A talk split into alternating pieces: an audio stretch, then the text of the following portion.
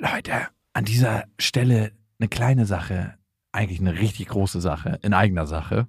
Und zwar sind wir dieses Jahr auf Tour Mhm. im September. Und wir sind in München, in Stuttgart, in Köln, in Wien, Frankfurt, Berlin, Leipzig, Hamburg. Und es ist immer so geil, auf Tour zu sein und alle mal zu sehen.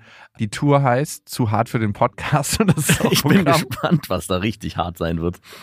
Ja, also es wird viel Interaktion geben, es wird viel zum Lachen geben und die Tour oder das, was dort passiert, entsteht gemeinsam mit euch und ich finde, das ist auch die Magie. Das heißt, bei jedem Tourstop ist es irgendwie anders und Mhm. neu für uns, neu für euch und für uns ist es auf jeden Fall immer sehr, sehr magisch. Also sichert euch jetzt schon die Karten München, Stuttgart, Köln, Wien, Frankfurt, Berlin, Leipzig, Hamburg. Ab jetzt 10% härter und Tickets gibt's ab jetzt auf bestefreundinnen.de und in den Shownotes.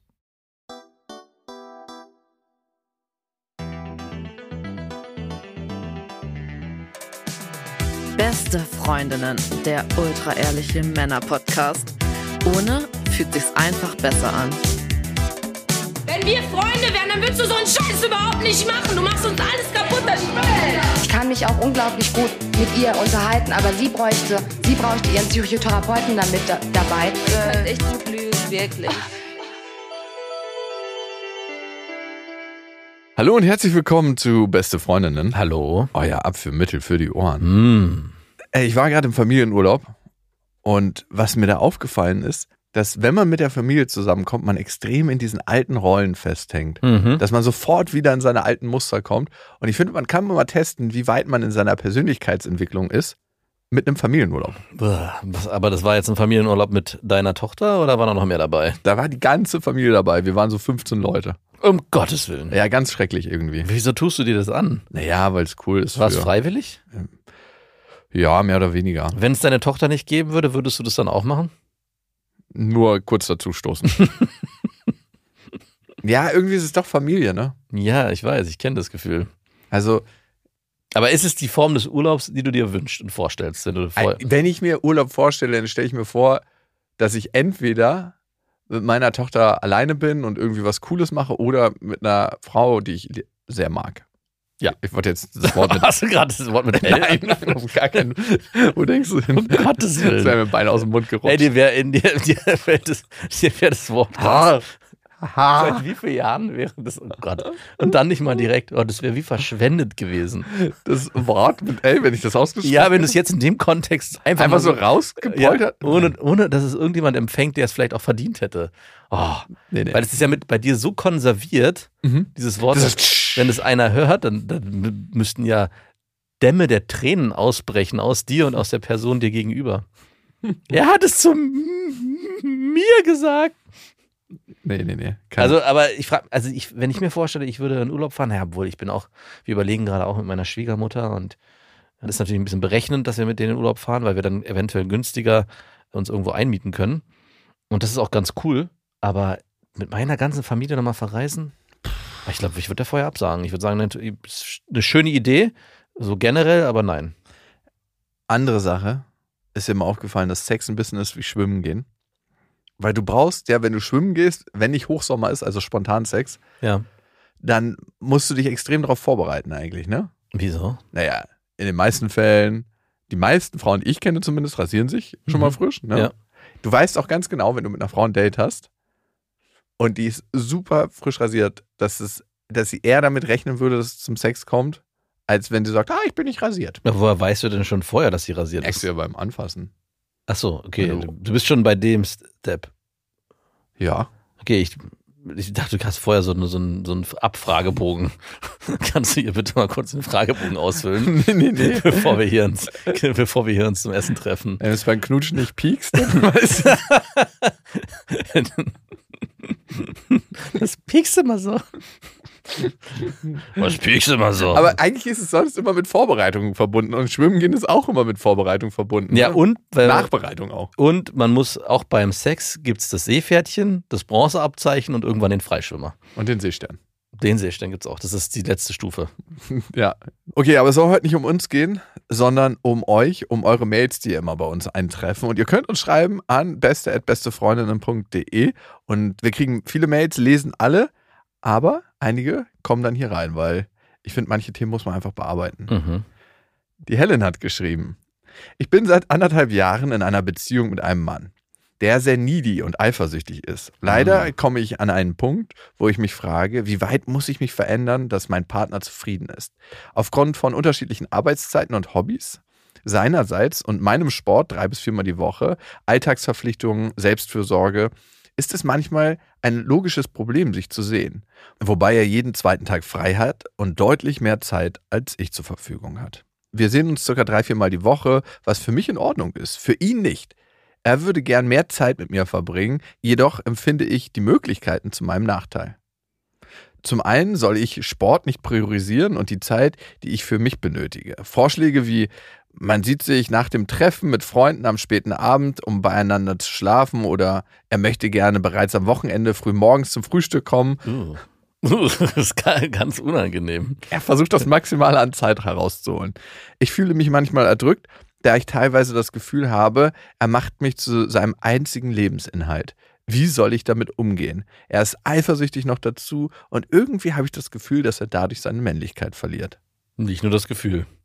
Es ist krass, ne, wenn man seinen Fokus zu sehr auf den anderen richtet. Ich finde, es muss gemeinsame Zeit geben, Mhm. aber es muss auch so eine Zeit für jeden Einzelnen geben, wo man so sein Ding macht, wo man eben Sport macht, wo man guckt, auf welche Freunde hat man Lust, Swingern geht, all das halt. All das hat.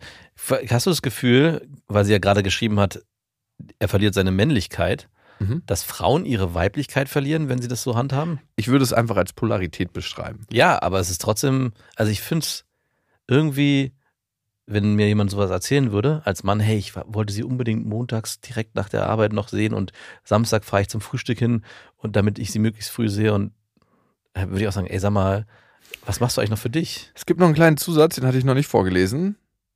Er ist, wie gesagt, sehr eifersüchtig, das schreibt sie ja auch. Ich soll mich nicht mit männlichen Freunden treffen. Er Hm. spricht kein Verbot aus. Das ist aber gar nicht so notwendig. Er spiegelt mir immer wieder, dass er es nicht gut findet. Er stellt die Frage in den Raum, weshalb man den Kontakt zu anderen Männern braucht, wenn doch er da ist. Wow. Bisschen, also wird's- ich fremdschäme mich ein bisschen für ihn. Ja, also Hattest du das mal? Was Sowas? denn? Na, da so das Bedürfnis, jemanden so einzuengen, weil im Prinzip ist es das ja. Also es ist ja nicht nur needy und eifersüchtig, sondern es ist ja ein absolutes Kontrollbedürfnis. Also, ich hatte das nicht, weil ich bin aber auch, glaube ich, nicht so ein Typ dafür. du warst halt noch nie so richtig verliebt. Doch, ich würde schon sagen, dass ich öfter schon richtig verliebt war. Ich habe noch nie richtig geliebt. Hm. Nein, ich habe auch schon mal geliebt, aber ich habe das immer zu spät bemerkt, dass ich geliebt habe. Und dann warst du nicht needy genug. Dir würde so ein bisschen Naja, Niedigkeit ganz gut tun, glaube ich, manchmal. Hm, Ich glaube, ich habe dann schon eine große Sehnsucht nach der Person, aber es ist so tief in mir verborgen und auch ganz häufig mit so Scham besetzt, dass ich mich nicht trauen würde, das zu äußern. Und jemand, der eher ängstlich in Beziehung reingeht, hat gar nicht so viel Angst vor der Liebe oder vor dem Verliebtsein, sondern vielmehr von dem Verletztwerden. Hm. Das heißt, man fürchtet nicht die Bindung, sondern man fürchtet, dass die Bindung irgendwann nicht mehr da ist. Und was fürchtet er jetzt? Also ich gehe mal davon aus, dass er ein relativ kleines Selbstwertgefühl hat Und Hm. gar nicht so die innere Haltung, hey, ich bin liebenswert, so wie ich bin und das reicht aus, was ich als Mann bin. Und deswegen muss er ganz viele Kontrollmechanismen im Äußeren schaffen, damit er dieses unangenehme Gefühl, ja, warum hat sie sich eigentlich für mich entschieden? Bin ich es wert, mit ihr in Beziehung zu sein? Eigentlich ist sie ja ein bisschen zu cool für mich. Ja. Damit er das nicht spüren muss. Da- Dadurch stellt er das so in Frage, ob du überhaupt noch andere Männer treffen darfst. Dadurch sagt er, hey, lass uns ganz, ganz viel Zeit verbringen. Der richtige Weg für ihn wäre, wirklich das auch auszuhalten oder mit dem unangenehmen Gefühl zu sein und sich seine Freiräume zu schaffen, ne? Zu sagen, hey, was, worauf habe ich denn Bock mit meinen Freundinnen, mit meinen Freunden, welche Familienmitglieder möchte ich sehen, welchen Sport möchte ich treiben, welche Hobbys möchte ich angehen und drei, viermal die Woche sehen, ist auch wirklich nicht so wenig. Nee. Also es ist einfach de facto, wenn man in einer Beziehung ist, drei, viermal die Woche ist die Hälfte. Ja. Also es ist einfach ein- ganz schön viel. Äh, Gerade wenn man eben nicht irgendwie fest zusammengezogen ist oder Selbst da drei, viermal die Woche sich verabreden, ist äh, wahnsinnig viel. Auch, ja. Also richtig bewusst verabreden, zu Mhm. viel. Und dadurch, dass er so auf dich fixiert ist, ist bist du natürlich mit deinem Bindungswunsch ne, total befriedigt und hast gar nicht so einen Bock auf mehr. Hm. Und er ist im Verlust, der spürt natürlich, dass du nicht so krassen Bock drauf hast und gräbt dann an dir. Und da kann eine Dynamik entstehen, die sich ganz schön hochschaukeln kann. Und für ihn ist es einfach wichtig, sich auf seine Dinge zu fokussieren. Aber das Problem ist ja immer an so einer Dynamik, du kannst ja nicht einfach sagen, jo, mach das mal anders, sondern du kannst nur für dich sorgen und sagen, ich bleibe dabei, ich möchte es so machen, wie ich das mache. Und mit ihm in die Kommunikation gehen, warum das so ist, Verständnis zeigen für ihn, Ja. aber am, am Ende deinen Schuh durchziehen. An dieser Stelle eine kleine Werbung. Und es ist Koro. Und wir bestehen ja aus Koro. Also wie viel Koro-Sachen wir schon gegessen haben. Ich habe einen heiligen Schrein bei mir zu Hause, wo nur Koro-Produkte sind. Also Aufbewahrungsbehälter. Es gibt ja mittlerweile über 1100 Koro-Sachen. Geht es dir mittlerweile auch so, dass du, wenn du im Geschäft was einkaufen willst, dass du denkst, ah nee, nee, nee, das kaufe ich nicht, das bestelle ich sowieso nachher bei Koro. Natürlich, ich habe eh diesen Grundstock da. Ich liebe die gefriergetrockneten Heidelbeeren, ich liebe die Nussmusse, ich liebe die Nüsse, ich liebe die Haferflocken da, ich liebe die Oliven, ich liebe das Olivenöl. Ich, ey, und dann machen die ja immer noch ganz geile Kooperationen, Mhm. wo sie Partnerschaften eingehen. Dann gibt es immer noch mal da was von. Also es ist unglaublich. Und was bei Koro so cool ist, es kommt alles in Großverpackung. Das heißt, die überspringen mehrere Handelsstufen und man bekommt es verhältnismäßig günstig in Mhm. super geiler Qualität. Und vor allem ist es super lecker. Und weißt du was? Ich werde in letzter Zeit wieder öfter auf Partys eingeladen. Warum das denn? Was hat das mit Koro zu tun? ich erkläre es mir so, ich verschenke eigentlich immer einen Koro-Gutschein, Ah. weil ich davon überzeugt bin und weil ich das geil finde und weil es halt auch allen Leuten richtig krasse Freude macht. Und dann denke ich mir, liegt es an mir oder liegt es an Koro, dass ich zu den Partys eingeladen werde?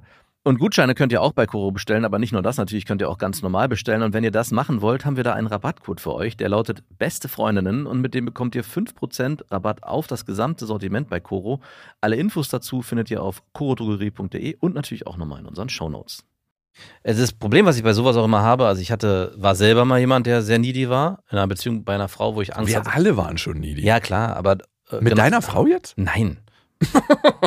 Was denkst du denn? Und Ist sie da eher needy? also am Anfang, nee, Doch, am Anfang ist sie schon Also ich würd war nicht sagen, dass sie- eifersüchtig. Eifersüchtig ja. Auf Ex-Freundinnen und so, dass ich mich, also die, Dass sie hat du auch die die Frage gestellt, dass ich, Masturbierst. ja genau, und mit denen auch immer noch geschlafen habe. Und Hey, das ist vorbei. Also die Gefühle sind vorbei. Sex nicht. es ist hier was anderes. Aber man, wie sie schon beschreibt, man merkt ja selber, also ich habe zumindest selber gemerkt, was ich hier mache in meinem Needy-Verhalten, ist extrem unattraktiv für den anderen. Und immer wenn ich mich dann versucht habe, abzulenken und was anderes zu machen und ganz bewusst mich mit Freunden so zu verabreden, um eben nicht zu erfragen, hey, können wir nicht Zeit verbringen, war das auch nie so richtig authentisch. Sondern nur eine Notlösung. Es war eine Notlösung, die auch natürlich dann meine damalige Freundin auch durchgespürt hat. Das heißt, ich habe immer so ein Türchen offen gelassen. Hey, äh, ich würde morgen mit meinen Freunden mich Wenn du verabreden. nicht sagst, dass wir was machen. aber wenn du Zeit hättest, dann äh, könnte ich das natürlich auch absagen. das ist nochmal unattraktiver. ja, das ist, ist noch viel schlimmer. Aber deine Ausrichtung war auch eigentlich falsch. Ich mache etwas, um attraktiver zu wirken. Ja. Das heißt, das war wieder zu 100% auf sie gepolt. Ja, aber ich habe reflektiert den Schritt gemacht. Okay, ich verstehe, was hier passiert, habe ihn aber nicht zu Ende gedacht, sondern Genau, weil wenn du zu Ende gedacht hättest, hättest du gesagt, ich mache etwas anderes, Ja. um mir was Gutes zu tun. genau. Und diesen Schritt geht er gar nicht. Nee. Aber du scheinst ja ganz gut bei dir zu sein, Helene. Wie erklärt sie das dem? Also klar darüber sprechen, aber wenn man in so einem Muster verfällt und schon verfallen ist, gibt es irgendwann, habe ich zumindest das Gefühl, fast so ein Point of No Return. Na, das sehe ich anders. Am Ende muss allen beiden klar sein, was da gerade für Prozesse ablaufen. Mhm. Und in dem Moment, wo du ein Bewusstsein darüber bekommst, was eigentlich gerade passiert, kannst du aus diesem Prozess aussteigen. Weil dann checkst du, aha, okay, ich werde gerade eifersüchtig, weil ich eigentlich Angst habe, sie zu verlieren. Ist das ein realistisches Szenario? Ja, könnte passieren, aber eigentlich ist die Wahrscheinlichkeit relativ klein. Oder andersrum, durch mein Verhalten wird sie eher größer. Genau. Und das wäre die nächste Frage. Wenn ich das und das mache, trage Mhm. ich eigentlich eher zu einem Trennungsfortschritt bei oder Ja. erhöhe ich die Wahrscheinlichkeit. Und wenn du das einmal logisch erfasst, das fühlt sich immer so an, oh nee, ich muss es erfühlen. Aber die Logik, die Ratio hilft manchmal, um neues Gefühl zu erzeugen. Weil ganz, ganz oft, und das bemerken wir nicht, unsere Gefühle sind so schnell, Mhm. aber sie werden ganz oft angestoßen von Gedanken. Ja. Das heißt, wir denken irgendwas, oh, eigentlich, die will mich jetzt hier gar nicht. Und dann entsteht das Gefühl von Verlustangst. Ja. Und diesen Schritt, in diesen kleinen Raum müssen wir reinpieken können. Und das schaffst du mit Bewusstsein. Und das kannst du wiederum erreichen, Helen, durch Gespräche. Jetzt ist es aber so, früher war ich noch weitaus romantischer, als ich heute bin, wenn ich überhaupt mal war, dass ich mir von meiner Partnerin, wenn die zum Beispiel so needy war, ich hatte das auch, das mir gewünscht habe, dass sie dieses Verhalten an den Tag legt, ohne dass ich es ansprechen muss. Alter, wo lebst du Es denn? gibt, ja, kennst du das nicht, das Gefühl, dass du Ja, natürlich. Ich hätte auch am liebsten, dass alle meine Bedürfnisse mir Leute aus den Augen ablesen können. Aber hast du es de facto schon einmal erlebt in deinen Erdenjahren? Ja, leider nicht. Ja, okay. Trotzdem, trotzdem bleibt so eine Rest, Mhm. bleibt so ein Rest von, ach, es ist schon sehr schade, dass die Person es nicht selber erkannt hat, was ich will, also meine Gefühle im Prinzip gelesen hat, ohne dass ich sie Gewahr, gewahrsagt hat. ja, ohne dass ich sie ansprechen muss. Und das gibt's auch, glaube mir, dass man Sachen durchspürt, Mhm. die dazu führen, dass sich die andere Person oder man selbst auch anders verhält. Ja. Und wenn man dann im Nachhinein das ausformulieren kann, sagen, hey du, ich habe gemerkt, dass du nicht mehr ganz so happy bist und deswegen habe ich mein Verhalten verändert, hat das am Ende noch einen viel härteren Effekt. Also zumindest bin ich so. Show don't tell. Ja, Show Don't Tell, klar, aber dann würde sie uns auch nicht die Mail schreiben. ja, klar. Es ist schon zu spät für Show Na, don't tell. Du, man muss einfach über bestimmte Sachen reden. Dafür ist eine Partnerschaft da, dass man miteinander wächst und aus den alten Mustern rauskommt im Idealfall. Ja. Wenn man es nutzt. Aber dafür muss man den Mund aufmachen. Und warum machen so wenig Leute den Mund auf? Weil es verdammt unangenehm ist. Mhm. Weil sie genau dann an die alten Schmerzthemen kommen, an die Sachen, die wirklich sich beschissen anfühlen. Ja. Also, ey, was meinst du, wie unangenehm mir das ist, manche Themen anzusprechen bei Frauen? Was sprichst du denn da so an? Wenn ich mit einer Frau in Beziehung bin? Ich habe ja noch eine, jemand anderes kennengelernt. Nee, aber dass ich schon einfach eine ganze Zeit lang brauche, um mich wirklich auf jemanden einzulassen. Dass ich manchmal vielleicht ein bisschen abweisend wirke, aber das kann dann an eigentlich der Angst liegen, tiefer berührt zu werden.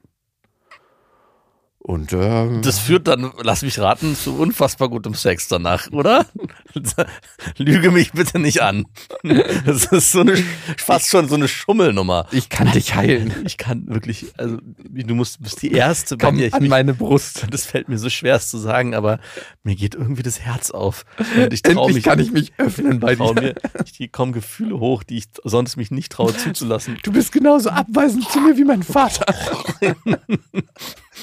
da habe ich auch nie gekriegt, was ich brauche. Oh, ey, ist doch eine Masche, gib's doch zu wenigstens. Nein. Was kann ich dafür? Leidensdruck ist jetzt nicht so hoch. Das hat bis jetzt auf jeden Fall immer gut funktioniert. Sagen, Nein. sag, lass, das würde ich so stehen lassen. Du ekliger. Ich kämpfe mit meinen Themen. Ja, ich weiß. Immer und immer und immer wieder. Schade eigentlich, dass du mich da auslässt, wenn ich mich öffne bei dir. Aber um mal ernsthaft zu bleiben, ist es ein Thema, was immer wieder hochkommt in Beziehungen, die du dann anfängst, dass du dann an den Punkt kommst, wo du das äußern musst? Nee. Also, es passieren zwei Sachen. Manchmal lerne ich richtig coole Frauen kennen. Das passiert wirklich selten. Wo ich denke, wow. Und das, was mich am meisten inspiriert, wenn ich eine Frau kennenlerne, sind Gespräche. Mhm. Also klar muss ich eine Frau optisch ansprechen und ich muss sie irgendwie attraktiv finden. Ich muss sie riechen können. Ich muss eine Zeit haben mit ihr, die sowohl leicht ist Mhm. und wo, wo so, so eine Humorwelle zusammen geritten werden kann. Also wenn man zusammen mit einer Frau so eine Ironie entwickelt, finde ich das mega geil. Mhm. Aber ich muss mit ihr auch ernste und tiefe Gespräche führen können. Also das aber den Nährboden schaffen, erst diese ganzen Aspekte, der Nährboden, gute Gespräche reichen nicht aus, um diese anderen Sachen zu kompensieren. Habe ich da recht? also ich, bei mir wäre es auch so. Naja, komm. Ja, natürlich. Ey, machen wir uns nichts vor. Also nur gut reden können reicht nicht. Und wäre aber dann, mal spannend. ja, total spannend. Ich kann es ja das Du, Experiment ich glaube, du lässt dich darauf nicht ein. Genau, ich lasse mich darauf nicht ein. Wir hatten früher als Kinder Aufgaben, also ich weiß nicht, ich war glaube ich 17 oder so. Meine Mutter hat mir aufgetragen, eine Woche die Schnauze halten. ich durfte nicht reden eine Oh Woche. Gott. Es gab eine weitere Sache und ich sollte eine Frau daten. Ich, glaub, Wie, wie alt warst du denn da, als ich diese dachte Aufgaben- gerade, ich wäre 17 gewesen, aber ich muss älter gewesen sein. 20 oder so. Ja. Die mir nicht optisch gefällt, aber mit der ich wahnsinnig gut auf äh, der Gesprächsebene klicke. Auch sie hatte die Idee schon. Die hatte die schon äh, sehr, sehr früh. Und hast du die Aufgabe erfüllt? Ich habe es sowohl nicht geschafft, äh, die Klappe zu halten, Ah. als auch das andere. Hm. Hast du es versucht? Ja, ein bisschen, aber irgendwie habe ich gleich gemerkt, ich scheitere. Auch, auch irgendwie weird, dass deine Mutter dir so eine Aufgabe gibt. Meine Mutter wollte, dass wir persönlich alle wachsen und jeder hat in der Familie eine andere Aufgabe gekriegt. Meine Schwestern hatten irgendeine Aufgabe, an die ich mich nicht mehr erinnern kann, aber natürlich nicht. die haben äh, ihre Aufgaben geschafft. Ich war so, warum kriege ich die schwerste Aufgabe? eine Woche einfach nichts sagen, schweigend Nein, durch. das ist auch krass viel. Ja, es ist auch voll, eigentlich voll blöd, ne? Ja. Ja. gut, Mama, dann möchte ich, dass du mir eine Woche nicht über deine Geldsorgen irgendwas erzählst. Vor allem in ich dem, schaff das nicht. vor allem in dem Setting. Also wenn sie dich irgendwo hingeschickt hätte. Ein Schweigekloster? Ja, und ja, oder einfach aufs Land und geh zelten, mein Sohn, und schweige eine Woche. Aber wenn einfach hier in der Stadt mit Freunden und etc. was- nee, ich sollte nur im Haus. Ach so, zu Hause. Was muss ich für ein nerviges Kind? Ach krass, die Bedingung war nur, nur dort. Ja? Okay, na, das, Ja, ich weiß, du verbringst Wochen zu Hause und sagst nichts, aber ich schon. wär- du wärst auch jemand, der mit sich selber reden würde. Ich- Wenn du keinen hättest, würdest du sie. Man redet den ganzen verdammten Tag mit sich selber. Ja, aber laut. Ja, gut. Du würdest das ist so der kleine Koch mir jetzt Unterschied. hier was, ach, dann nehme ich mir noch die Märchen. Wenn das eine, ah, wenn ab zwei Wochen würde das anfangen. Und dann würdest du anfangen, eine zweite gespaltene Persönlichkeit zu entwickeln, mit der du dich unterhältst und ihr euch über euch zusammen gemeinsam Ey, mit wem unterhält man sich da eigentlich, wenn man sich mit sich selbst unterhält? Gute Frage. Das ist eigentlich komisch, ne? dass es eine Stimme gibt und dann gibt es irgendwie ein Bewusstsein, was das wahrnimmt und dann gibt es eine Stimme, die wieder antwortet und dann gehst. Also, mit wem spricht man, wenn man mit sich selbst spricht? Oder mit sich selbst auch denkt, ne? Ja, ne? Wer, wer ist da der. Da muss ja irgendeinen Gegenpol geben. Es gibt eine Seite, die spuckt die Gedanken aus und die andere Seite bewertet dann die Gedanken und sagt so: mhm, nicht schlecht, aber da müssen wir noch mal drüber nachdenken. Wer sind wir? Ja, wer sind wir eigentlich? Ja, gestern hatte ich einen, so einen, ich hatte so einen Moment, ich habe so ein, hab ein Spiel gespielt und es ist richtig- ist richtig schlecht gelaufen für mich und ich war richtig frustriert, tiltet. Und auf dem Weg nach Hause habe ich auch ganz laut, also nicht gesprochen, aber meine Gedanken im Kopf waren ganz laut, weil ich so frustriert war über mich selber und bin richtig in so einen krassen inneren Dialog geraten. Ein Streit, ein Konfliktgespräch ja, mit dir so, selbst. in so ein Konfliktgespräch mit mir selbst, wie das überhaupt passieren und ich war so enttäuscht auch von mir selbst. Ich habe mal wieder gestritten mit mir selbst. Gut, was daraus entstanden ist, dass ich das natürlich dann laut in Form einer Sprachnachricht dann meinem Gegenüber formuliert habe, dass es mir leid tut, dass ich da so getiltet war. Es war jetzt nicht dramatisch. Getiltet? Was ist das für ein Wort? Das, äh, wenn du so richtig, es ist auch aus dem Gaming-Kontext, wenn du richtig nichts mehr kannst, also wenn du so, ah, ich habe keinen Bock mehr, es hat alles keinen Sinn, ich lasse alles stehen und liegen. Du hast Tilt- aufgegeben. Tiltet. also. Wenn du beim, es kommt von Pinball, diese Maschinen, wo man mit diesen Klick-Klick-Dingern und immer wenn du, wenn der kaputt ging, wenn man zu viel drauf gedrückt hat, dann gab es die Aufschrift Tilted oder Tilt. Ich glaube, da kommt es ja. Auf jeden Fall ist mir da, wenn wir gerade darüber sprechen, sehr stark bewusst geworden.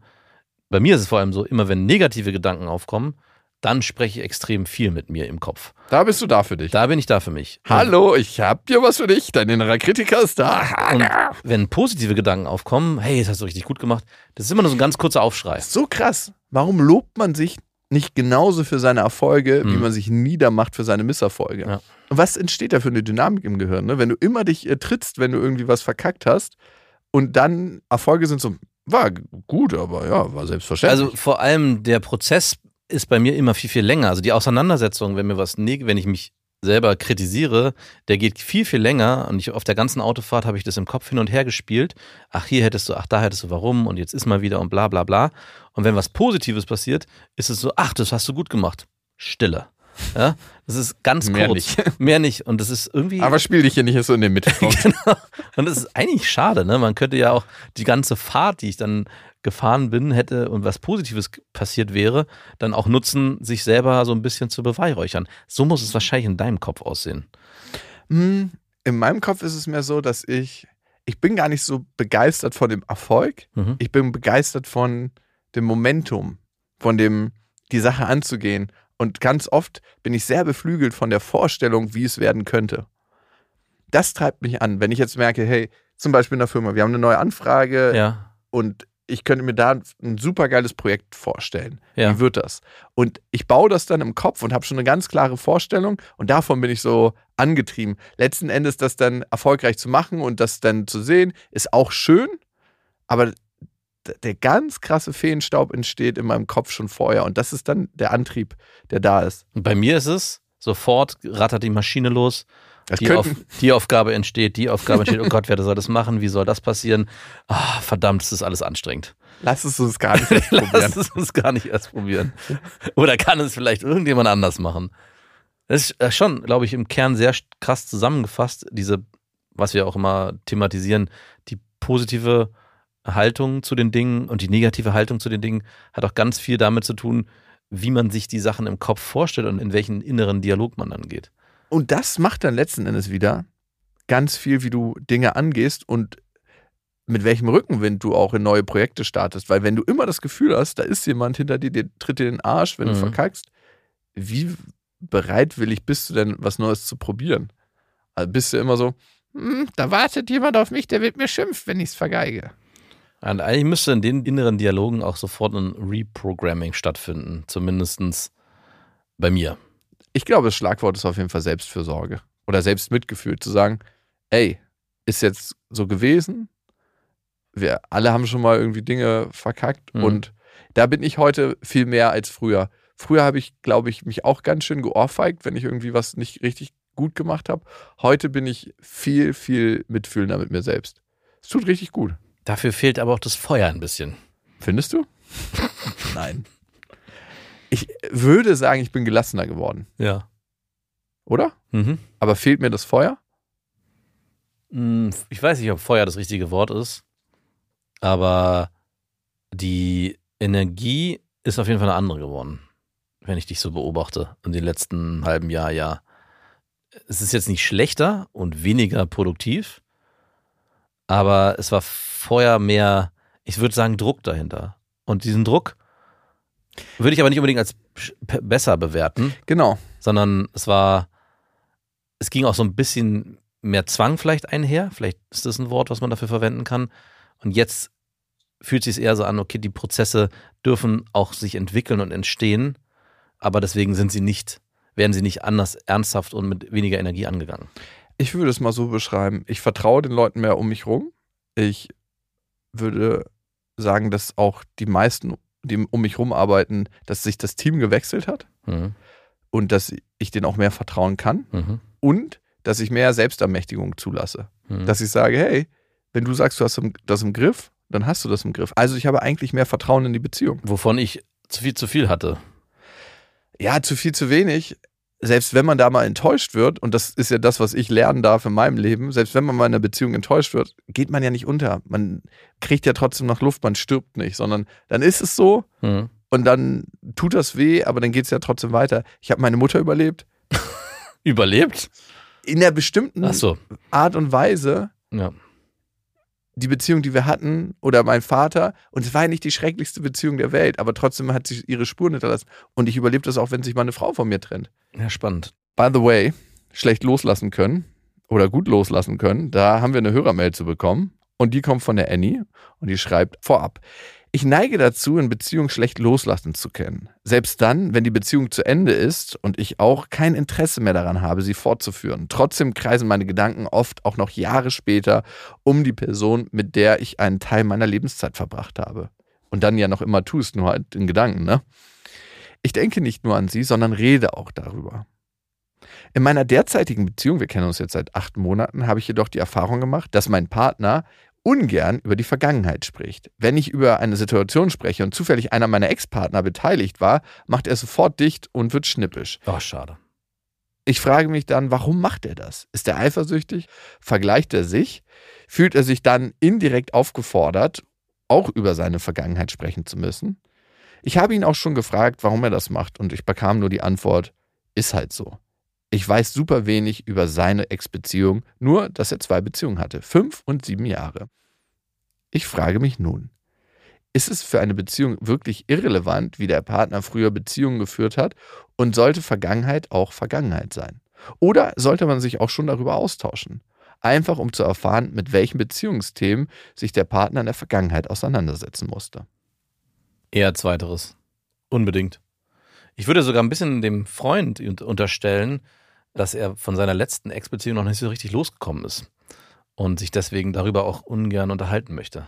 Und deswegen auch nicht über Ex-Beziehungen von dir sprechen möchte, weil bei ihm das einen Trigger auslöst, dass er sich darüber Gedanken machen muss, was früher war, was hätte sein können und was er vielleicht verpasst hat und in welcher Realität er jetzt lebt, mit der er vielleicht dann doch gar nicht so happy ist. Ganz schön viel Interpretation.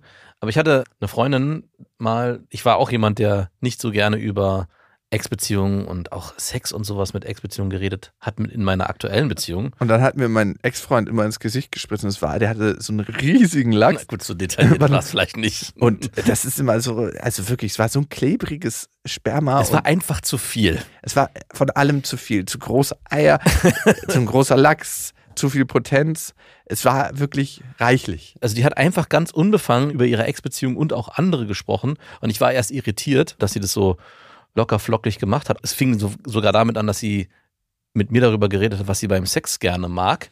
Was die Ex-Freunde gut gemacht haben. Im Prinzip hat sie natürlich nicht gesagt, mein Ex-Freund hat immer, aber ich konnte mir natürlich sehr schnell daraus erschließen, was sie gerne mag, woher das kam. Ne? Mhm. Wenn jemand sagen kann, hey, ich mag's, äh, wenn ich da angefasst werde und wenn du mich so und so nimmst, dann ich mir gesagt, okay, das scheint ja in irgendeiner Form schon mal passiert gewesen zu sein. Du musst es ja irgendwie herausgefunden haben, sonst wüsstest du das nicht und kannst es so klar benennen. Vorm ersten Mal Sex? Nee, nicht vom ersten Mal Sex. Ja, ist das, das habe ich mich letztens gefragt, als ich mit einer Frau das erste Mal geschlafen habe. Sollte man eigentlich vorm ersten Mal Sex schon mal so fragen, hey, gibt's was, was du besonders gerne magst? Ja, eigentlich gar nicht schlecht. So wie vor einer Massage? Warum nicht? Ja, das frage ich mich, weil das spielt ja auch wieder mit den Erwartungen, ne? Ja. Weil dann weißt du genau, da wird er mich gleich berühren, aber ist ja dann auch nicht schlecht, vielleicht. Aber äh, mal ganz ehrlich, es ist, also, Was magst du denn gerne? Mach hier mal eine Liste. Ich habe hier einen kleinen Umfragebogen für dich mitgebracht. Das ist wie beim Arzt, wenn man so einen Anamnesebogen ausfüllen Mhm. muss. So, hier welche irgendwelche Vorerkrankungen. Welche Stellungen mögen Sie besonders? Wo sind sie krankenversichert? Wen sollen wir kontaktieren im Falle? Und weißt du, was ganz richtig gut wäre bei dir? Wenn du so ein Blatt einlaminieren würdest. Wo und- man dann. wo man, wo, nee, nee, ist wo man digitalisiert. Wo, Bevor man reinkommt und wartet, bis ich die Tür aufmache, Ja. ist es so ein, so ein Pad, Ja, so ein und digitales, wo du während des Wartens ähm, das ausfüllen und kannst. man sieht, wenn man dann auf Abschicken klickt, sieht man, wie das so kurz verschwindet und in so eine Liste, die ganz kurz aufblinkt, sich einreiht und, die, und dann ist die Liste weg. Habe ich mich, was ist hier passiert? so, so ein Wimpernschlag nur. Ich habe da draußen, mir ist da was passiert in deinem Sprechzimmer. Die nächste bitte. Auch so Haben Stühle Sie überhaupt einen Termin? Die sind überhaupt nicht privat versichert. Pappla, papp. Sie haben sich hier in der Praxis verlaufen. Hier nur Privatversicherte, bitte. Dr. Jakob, ich habe ein Problem. Wie hässlich. ich bin privat hier. Das geht nicht. Ja, aber eigentlich hast du recht. Warum sollte man nicht in einer Beziehung oder wenn man jemanden kennenlernt, schon von vornherein sagen, hey, das, darauf stehe ich. Bevor man irgendwie fünf, sechs Mal, na gut, so oft ist es vielleicht nicht, miteinander schläft, um dann erst herauszufinden. Gut, man könnte jetzt auch das Argument äh, in den Raum Darf man stellen. sich erstmal erforschen. Ja, genau, ist vielleicht auch ganz schön. Muss gleich immer alles funktionieren. ja, genau.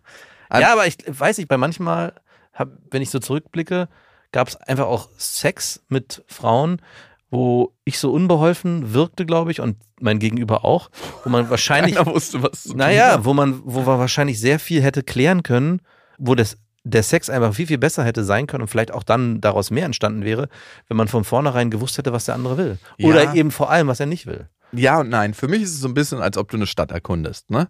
Entweder suchst du dir vorher schon die Hotspots aus, Mhm. gehst über Hipster Travel Guide rein und guckst so, was sind denn die Cafés, wo alle sind. Oder du sagst, hey, eigentlich hast du gar keinen blassen Schimmer und gehst mit Neugier durch die Stadt. Du kannst natürlich in den ganzen Scheißecken landen. Du, bei deinem Orientierungssinn landest du immer im Ghetto. Ey, ich war in Südafrika in so einer Straße. Mein Kumpel, äh, der in Kapstadt lebt, meinte später, ey, Alter, die Straße, bist du einfach so lang gelaufen? Bist du verrückt? Und ich so, ja, es sah eigentlich alles ganz friedlich aus, aber die Leute haben mich schon komisch angeguckt. Und ich war später noch in einer anderen Gegend. Ich habe dann, dann so ein Café entdeckt und ich bin da einfach so rein und da meinte er so, ja, wenn du dich hinsetzen willst, komm mal hier hinter den Tresen. Und ich so, okay. Und dann hat er mich hinter den Tresen geführt und dann ging da so ein Gang lang und dann warst du auf einmal in so einem Hinterhof, wo so ganz krasse Sitzkissen waren, viel Kunst und warst auf einmal in einer ganz anderen Welt und es war vorne so ein Mini-Café Mhm. und hinten so ein riesen Ding, wo Leute Backgammon gespielt haben, sich unterhalten haben, wo ganz geiles Essen war und ich dachte so, wahrscheinlich ist das relativ bekannt und ich hätte es über einen Reiseführer entdeckt und hätte dann eine bestimmte Erwartung gehabt. So war es viel, viel geiler.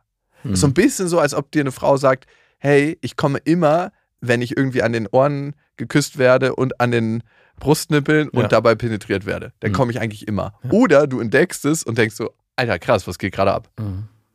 Ja, also beides hat sein Führt wieder. Ja. Aber zurück zu meiner damaligen Freundin, die über ihre Ex-Freundin geredet hat.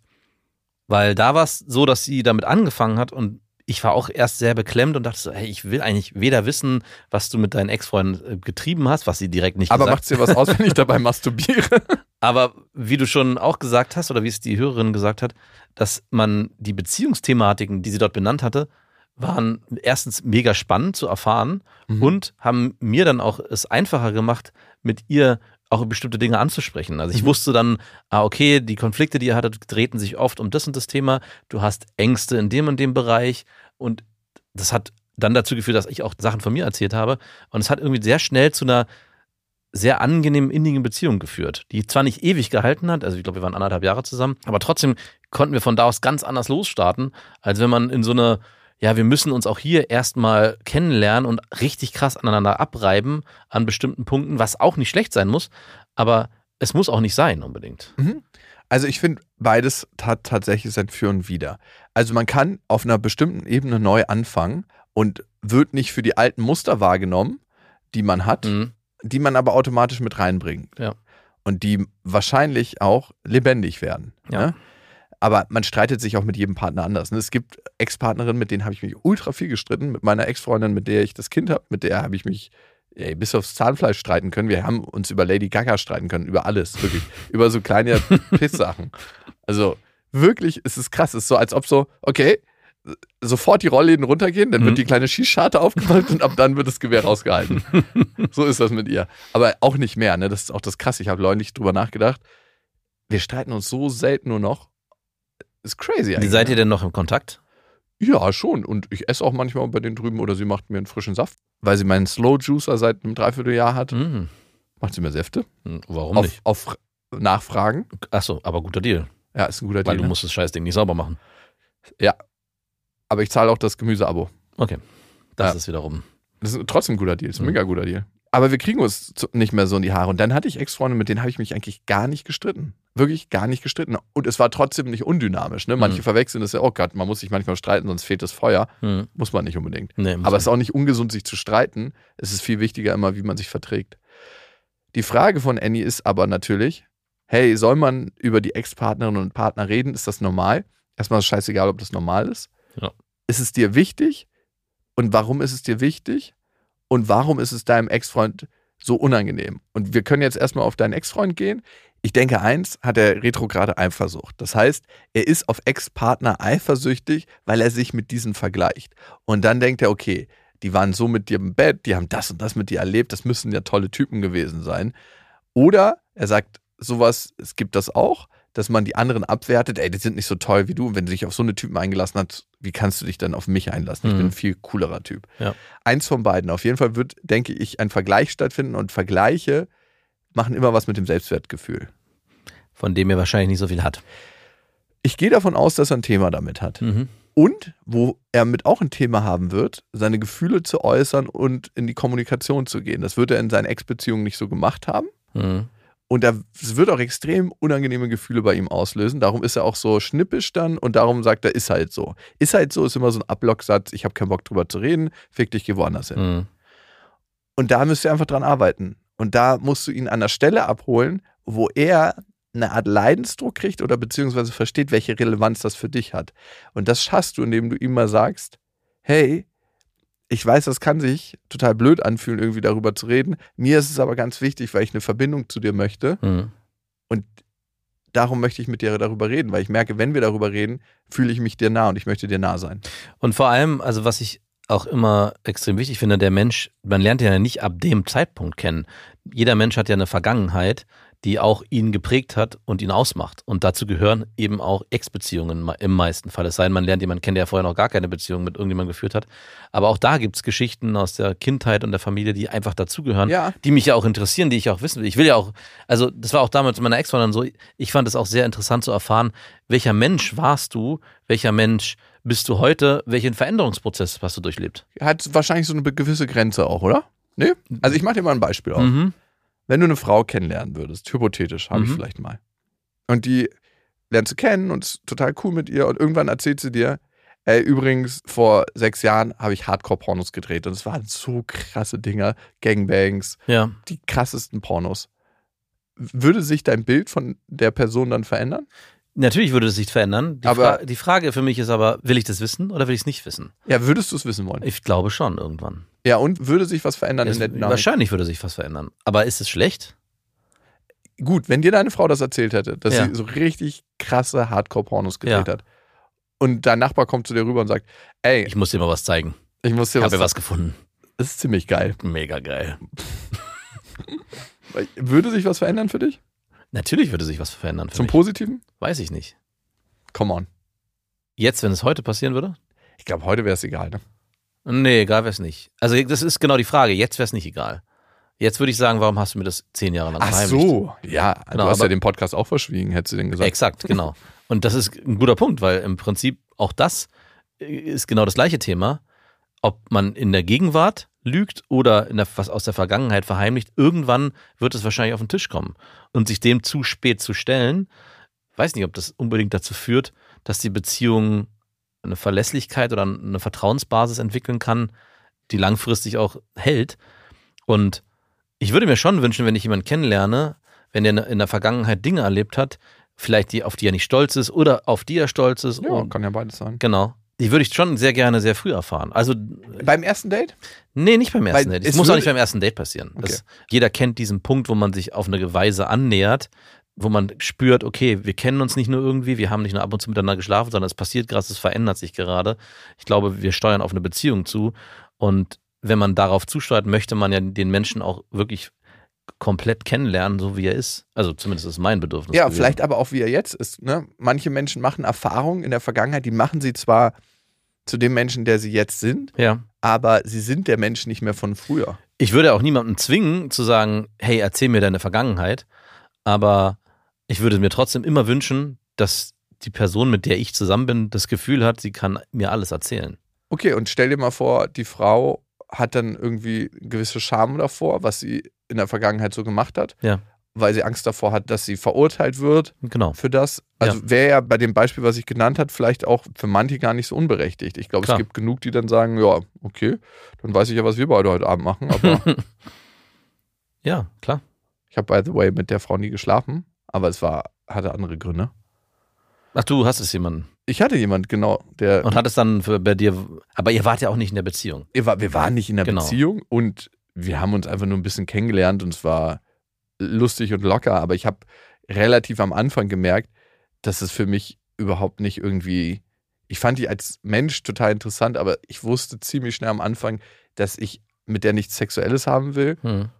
Auch keine Beziehung dementsprechend. Also die Frage ist schon berechtigt, sollte man vielleicht auch so eine Vergangenheit, wenn die so eine Relevanz einnimmt, vielleicht auch für den Partner, wenn man das vielleicht auch erspürt oder auch weiß, frühzeitig teilen, bevor man sich so sehr auf ihn einlässt, dass der andere eigentlich vor veränderten Tatsachen steht? Oder sollte man das extrem früh teilen? Also ja, hat man so eine ja, Auskunftspflicht? sonst- das meine ich, das ist die Frage, die ich gerade stelle. ich denke nicht. Ich denke auch nicht, aber ich, auf der anderen Seite würde ich mir auch trotzdem wünschen, ja, sch extrem schwierig. Also ich muss, Aber- musste zurückdenken, ich hatte zwei Freundinnen, die ähm, Missbrauchserfahrungen gemacht haben und die haben das irgendwann auch geteilt. Und im Nachhinein kann ich sagen, ich bin sehr froh, dass sie es geteilt haben und nicht von mir verheimlicht haben und dann es irgendwann rausgekommen wäre. Also und Was hat es für dich verändert? sehr viel, weil ich dadurch ganz viele Verhalten und ganz viele Muster, die sie auch in unserer Beziehungsdynamik gezeigt hat, viel besser verstehen konnte. Und hast sie nicht auf dich bezogen? und habe sie nicht auf mich bezogen. Ich konnte das viel besser greifen, ich konnte Dinge viel besser verstehen. Und dadurch, dass ich die Dinge nicht mehr so auf mich beziehen musste, sondern besser verstehen konnte, wo es herkam, Mhm. hat sich unsere Beziehung auch krass entspannt ab dem Punkt. Natürlich hat es eine gewisse Zeit gebraucht, das auch zu verarbeiten und ein Verständnis für bestimmte Situationen aufzuzeigen. Äh, Aber auch das Thema Sex war auf einmal so, okay, ich verstehe jetzt, warum das so ein Riesenproblem war. Und auch das hat sich auf einmal krass gelöst. Auf einmal war es kein Problem mehr. Weil ihr eine andere Vertrauensebene hattet. Exakt. Okay, wir sind nochmal bei Annie. Annie, das ist das, was du mit deinem Freund machen kannst. Und das andere, ab einem bestimmten Zeitpunkt, wenn er wirklich keinen Bock hat, manche versperren sich ja so, weil sie es überhaupt nicht gewohnt sind und weil sie dann die Gefühle, die aufkommen, gar nicht aushalten können wollen. Ich meine, wir sind ja ziemlich viel damit beschäftigt, unangenehmen Gefühlen aus dem Weg zu gehen. Dann hast du irgendwann nur die Chance, das ein Stück weit zu akzeptieren und aber auch bei dir mal zu gucken, warum ist es mir denn eigentlich so wichtig, diese Ex-Freunde immer wieder aufleben zu lassen. Und du hast gerade das Thema Loslassen angesprochen. Wir lassen andere Menschen eigentlich nie wirklich los. Diese Erfahrungen, die wir mit anderen Menschen gemacht haben, bleiben für immer in uns. Ich Hm. meine, wir beide haben Freundinnen verloren, auch durch den Tod. Also bei uns beiden sind Ex-Freundinnen gestorben. Und trotzdem leben die Erinnerungen in mir ja weiter. Hm. Auch wenn meine Familie irgendwann tot ist, lebt die Erinnerung in mir weiter. Meine Tochter hat mich letztens gefragt und meinte, Papa, wie sterben wir? Und ich so, die meisten Menschen sterben irgendwann im Bett. Aber ich werde auf jeden Fall beim Unfall sterben. Wow. Ey, die Wahrscheinlichkeit ist nicht so gering Ja, bei mir, ne, dass ich so irgendeinen gering. Unfall habe. Ja. Ey, was ich alles überlebt habe in Mhm. letzter Zeit, ey. Wie viel Leben hast du eigentlich? Ich habe den gefährlichsten Surf m- überlebt. Ich habe Ah, das hättest du wahrscheinlich überlebt. Du äh, wärst, ich, ich wäre ohnmächtig geworden, auf die Felsen gekracht und wäre vielleicht ertrunken. Ich hätte dich nicht retten können, weil du davor den Tag dafür gesorgt hast, dass mein Handgelenk so krass verstaucht ist, dass ich nicht mehr laufen, also ich laufen konnte schon, aber ich hatte Du hättest mich, mich nur mit einem Arm Ja. rausziehen können. Dann habe ich den Kite-Unfall überlebt. Dann habe ich in einem Filmteam in Afghanistan ein Minenfeld betreten, ohne es zu wissen. Das habe ich überlebt. Sind erst drei. Wenn du neun Leben hast wie eine Katze, dann hast du noch ein bisschen was. Okay, gut. Aber du bist jemand, der auf jeden Fall so viel Grenzgänger-Erfahrung macht, dass ich auch schon mich, also du hast mir ja von dieser Situation erzählt, von deinem Kite-Unfall. Und da habe ich auch berichtet, dass ich das erstmal als absolut surreal empfunden habe, als du meintest, hey, ich hätte hier gerade sterben können. Und meinte ich, ach so ein Quatsch. Du hast schon so viel krasse, extreme Sachen gemacht, Du stirbst du nie. stirbst nicht. Also dann, das wäre schon längst passiert. Wenn das für dich sein soll, dann wärst du längst Ja, gestorben. also erzähl mir jetzt ja keinen Scheiß. Also, Und ich glaube auch, wenn es passieren würde, würde ich hier sitzen und denke, ach Quatsch. der kommt gleich durch die Ja, Tür ja. und sagt so, reingelegt. Annie, nochmal zu dir. Menschen leben weiter in dir. Die Frage ist tatsächlich, warum ist dir das wichtig? Ne? Warum ist dir das wichtig, das zu teilen? Vielleicht, weil es einfach für dich selbstverständlich ist und einfach, weil du vielleicht auch möchtest, dass sie weiterhin einen Platz haben. Und das hat auch total seine Berechtigung. Ich finde, er muss dann anfangen, mit seinen Gefühlen zu dealen und ihr könnt miteinander darüber reden, was in euch passiert. Und manchmal kann man auch nur sagen, ey, ich weiß gar nicht, warum oder was gerade am Laufen ist, aber irgendwie macht es so ein komisches Gefühl in meiner Brust. Und dann sage ich schnell was. Da verbindet ihr euch, da geht ihr den ersten Schritt aufeinander zu. Da seid ihr in Beziehung. Und das ist das Wichtige, dass ihr die Beziehung zwischen euch stärkt, darüber redet und dann könnt ihr eigentlich auch mit allen anderen Sachen umgehen. Weißt du, was ich hasse, Max? Was denn? Wenn man gerade an einem schönen Ort ist Mhm. und Menschen sagen, genieß mal den Moment. Krieg ich sofort Zorn. Ja. Da denke ich mir immer so, hätte ich gemacht, wenn du nicht gerade deine Schnauze aufgemacht Das ist so ein hättest. bisschen, oh, dann bist du ja doch ein Romantiker. Das ist so ein bisschen wie die Situation, die ich vorhin beschrieben hatte. Also ich meinte, ich würde mir manchmal wünschen, dass Situationen von meiner Partnerin, damals zumindest, gelesen werden, ohne dass ich sie ansprechen muss. Das geht, finde ich, mich in eine sehr ähnliche Richtung. Oh, ne, genieß mal den Moment, ist so, ich diktiere dir jetzt mal, was du zu machen Ja, hast. Show, don't tell. Ja, ja, stimmt, es hat eine Parallele. Es hat sowas wie, ah, wie schaffe ich es jetzt, den Moment zu genießen? Es gibt noch ein Beispiel, was ich hasse, was Ja? du auch manchmal machst. Beim Essen sagen, oh, schmeckt das gut. Wow, ist das lecker. Hast du schon mal sowas Gutes gegessen? Ich sage, ja, ich sitze hier und esse das exakt selbe Essen. Warum musst du mir erzählen, also jetzt nicht du, äh, irgendjemand, Äh, Mach ich das? manchmal ja. Was? Aber Wenn- es gibt ich so sag richtig, dann einfach, mir schmeckt. ja, ja, aber es gibt so richtig, so, kennst du nicht diese Esser, die so bei jedem Bissen, also, ich glaube, es ist das Beste, was ich jemals Ah, ja, gegessen nee, so. Nein, so bist du nicht, aber ich, und ich denke so, ja, ich weiß, ich esse gerade exakt Aber beim Sex dasselbe. zu sagen, wie geil es gerade ist, ist das okay für dich? ja, es kommt drauf an. Aber ihr zu sagen, wie geil man sie gerade findet? Ja, doch, es Das darf man sagen? Ja, aber es kommt auch drauf an, nicht immer. Oder sie sagt dann Show, don't tell. Ja. Ich weiß, dass ich gerade ultra geil bin. Das ist so ein bisschen wie, ich glaube, ne, hat nicht mal eine Frau auch zu dir gesagt und zu mir auch, fick mich, fick mich, fick mich. Und ich so, Ich ja, ficke dich. Ich ficke dich. Das war dieselbe. Das war dieselbe. wir haben noch nie mit derselben Frau geschlafen. Na, ein Glück nicht, nein. Haben, haben wir wirklich nicht. Mhm, Ich erinnere mich nicht. Es sei mit deinem Bruder schon, aber. haben wir? Nein. Komisch. Wir hatten auch noch nie Stress wegen Frauen. Nee. Unser ganzes Leben noch nicht. Warum eigentlich nicht? Weil ich immer im Hintergrund mit denen heimlich geredet habe. Äh, Von dem würde ich dir abraten. Was meinst du, warum deine Beziehungen nicht laufen? Aber warum hatten wir da noch nie Stress? Glaubst du, es ist ein Teil unserer Freundschaft? ja, ich glaube, wir haben, also ich kann nur für mich sprechen, dass ich da einfach sehr hohen Respekt dir gegenüber immer hatte. Und wenn du jemanden angesprochen hast, ich sofort mich rausgezogen habe. Und ich würde nicht sagen, dass wir so krass unterschiedliche Geschmäcker haben, dass es nie da hätte zukommen können, dass wir sagen, ho, hey, sondern es gab schon oft, glaube ich, auch Parallelen, dass wir beide jemanden interessant fanden, aber Wen von meinen Ex-Freundinnen fandest du am geilsten? Ich fand die mit den großen Brüsten am besten. Ah, nicht am besten, aber die hat mich schon sehr gereizt. Ich, die, ich weiß es nicht, die war, ich glaube, die, ist- die ist mittlerweile auch Mutter von zwei Kindern. Die, mit der warst du auch, glaube ich, nie so richtig zusammen. Äh, die hatte sich die Arme geritzt, daran erinnere ich mich auch noch. Ah ja, ja, ich weiß, welche das war. Die sah, die sah okay aus. Also ich, weiß, ich erinnere mich an ihr Gesicht gar nicht mehr so richtig ja, verständlicherweise. ich. Und die hatte eine super attraktive Freundin. Ja, Mm. mit der dein Bruder geschlafen hat. Hat er? Ja, Mann. Nein. Doch, doch. Das hast du mir gerade erzählt. Wirklich nicht? Nein. Oh, da bin ich jetzt aber ein bisschen eifersüchtig. Wirklich? Ja. Haben wir bei meinem Vater in der Wohnung gemacht. Nein. Ich hatte mit ihr was und. Das- nee, das war nicht. Dann war Doch, das, doch, doch, doch. Nein. Doch, 100 Und Prozent. dann warst du doch mit Sicherheit auch sehr neidisch in dem Moment, oder? Nee, ich fand die. Du warst happy. Ich fand beide heiß, aber ich fand die, mit der ich letzten Endes was hatte, heißer. Verwechsel ich die gerade? Ich glaube, Doch, ich doch. verwechsel die gerade. Ich, ich weiß, dass du deinen deinen Versuch hattest und dann kam dein Bruder. Hm, verdammt. Aber äh, wenn ich mich entscheiden müsste zwischen zwei, zwischen deinem Bruder und dir, würde ich tatsächlich eher mit dir gehen, weil mit dir ist auf jeden Fall immer die an also mit deinem Bruder, ich, ich kann verstehen, der ist auf jeden Fall ein attraktiver Typ, finde ich. Und man hat immer einen spaßigen Abend mit ihm. Mhm. Das muss man sagen. Es ist immer so leicht und locker und man denkt so, oh ja, es ist, als ob man auf einer Feder durch die Stadt reitet. Ja. Das ist wirklich immer lustig. Ja. Aber ich würde schon gleich merken, dass mit dir eine andere Tiefe da ist. Dementsprechend beim Sex vielleicht auch. Ich weiß nicht, wer das war. Äh, Doch, doch. Ich, ich weiß genau, wer es war. Ich weiß es wieder. hm, war mit, aber wir waren mit denen auch mal mit Ja, genau. Draußen. Wir waren, du hattest deinen, deinen Versuch. Ja, ich hab bestimmt bin kläglich gescheitert. Aber da hat es auch von an. Ich weiß noch, wir waren auf dem Boot, wir zu zweit mit den beiden. Und es hat überhaupt gar nicht null gefunkt. Na, Ja, nada ja. niente.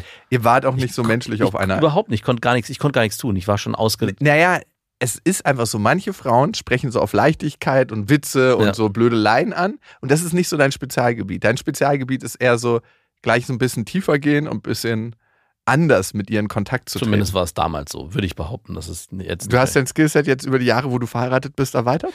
Wo Nee, war nicht- deine nicht- Trainingsfläche? Nee, nicht über. Nicht, eBay Kleinanzeigen übst du da jetzt? ja, oder? da übe ich regelmäßig. Nee, aber ich würde schon sagen, dass auch in der Zeit, bevor ich meine Frau kennengelernt habe, gab es so eine Phase, wo ich schon auch jemand war, der sehr schnell über Humor auch funktioniert hat und nicht über, lass uns gleich hier tiefe Gespräche führen. Aber die, das Argument, dass es mit meinem Bruder weitaus leichter war und eine ganz andere Leichtigkeit hatte, die will ich nicht von der Hand weisen. Und die andere hatte eben beide Ebenen, ne? Die, die mit den großen Brüsten. Genau. Ja. Die hatte, Die hatte drei Ebenen. die hatte die Ebene ähm, Humor Mhm. und Leichtigkeit, aber auch Tiefe. Ja. Ich wüsste gar nicht genau, wie ich date, aber ich äh, würde sagen, dass ich auf beiden Ebenen anspringe. Aber mir fällt es auch leichter, intelligente Frauen zu daten, als Frauen, wo ich nur über die leichte Humorschiene gehen kann. Ja. Da mu muss ich mich ein bisschen mehr anstrengen. Mhm. Komisch eigentlich. Naja, also wenn du mit Frauen klickst, die so einen ähnlichen Hintergrund haben wie Ja. du, ne, dann ist es, du, du, es ist ja, geht ja immer darum, Gemeinsamkeiten aufzubauen. Also, hey, Urlaube, Träume, gute Zeiten, dann assoziiert sie das irgendwann Mhm. mit dir. Also, das Klar. passiert ja ganz automatisch. Das passiert ja auch, wenn du mit einer, wenn eine Frau das bei dir anspricht oder wenn eine Frau mit dir Themen behandelt, die vielleicht ein bisschen schwerer sind, aber sie da ist und sich das anhört, Ja. dann assoziierst du mit ihr Sicherheit. Ja. Und mit manchen Frauen ist es einfach fast gar nicht möglich, weil sie sich damit gar nie selber beschäftigen. Mhm. Und dementsprechend ist es schwerer, die zu daten oder es ist schwerer, irgendwie was aufzubauen mit denen. Kann ich unterschreiben. Und bei der waren ja die Hände gewonnen. Da haben wir die Hände gefunden, leider. Komisch mit deinen Brüsten immer, dass du so auf große Brüste stehst. Ist gar nicht mehr so. Bist satt. Nee, es geht nicht um satt, das ist. Haben die Faszination verloren? Nee, das, das auf jeden Fall nicht. Ich würde immer noch sagen, Brüste sind noch so das. Vorarsch. Ja. Das Ab- wird nie in meinem Kopf reingehen. Ja, ich in meinen schon. Ja, Und doch- äh, ja, aber es ist jetzt nicht so, dass ich sage, es muss sein. Nee, ne? Eigentlich ist es irrelevant. Das redest du dir ein. Es ist wirklich nicht so wichtig. Ich merke, dass ich eigentlich überhaupt gar keinen Typ habe an Frauen, auf die ich stehe. Klar, wenn ich so A-B-Vergleich machen würde und innerlich ist eine Frau total gleich, dann vielleicht so minimal Tendenzen. Mhm. Aber eigentlich kommt es immer auf den Menschen an, der einem gegenübersteht und was man für ein Vibe aufbaut. Ja. Das ist das Einzige. Oh, ey, das ist so ein abruptes Ende, als ob jemand anruft gerade und man sagt so, okay, ich muss los, tschüss. Okay, wir müssen los, macht's gut. Bis Tschüss. dahin, wir wünschen euch was. Das war Beste Freundinnen, eine Produktion von Auf die Ohren. Damit ist die Show beendet.